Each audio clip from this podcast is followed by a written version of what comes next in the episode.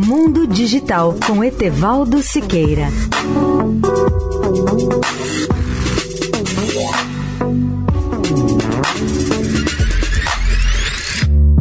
Olá, amigos da Eldorado.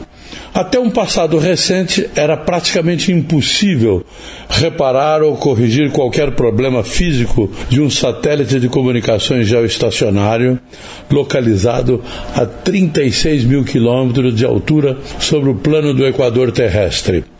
Hoje não. No primeiro semestre deste ano, o consórcio internacional Intelsat conseguiu recuperar e ressuscitar um de seus gigantes, o satélite Intelsat 901, e ampliar a sua vida útil, graças ao chamado veículo de extensão da missão, lançado ao espaço em outubro de 2019.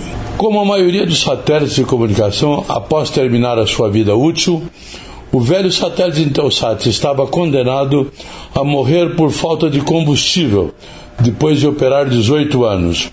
O novo avanço, baseado na chamada capacidade de manutenção robótica, poderá daqui para frente ajudar a desobstruir o tráfego espacial entre as órbitas baixas de satélites e as órbitas geoestacionárias a empresa responsável por essa tecnologia é a Northrop Grumman, que projetou a nave MEV-1 que se conectou com sucesso há poucos meses com o satélite Intelsat 901 para reabastecê-lo, além de fazer uma espécie de check-up de seus serviços em órbita e reposicionamento desse satélite de comunicações Intelsat em órbita geossíncrona ou geoestacionária.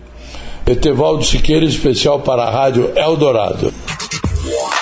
Mundo Digital com Etevaldo Siqueira.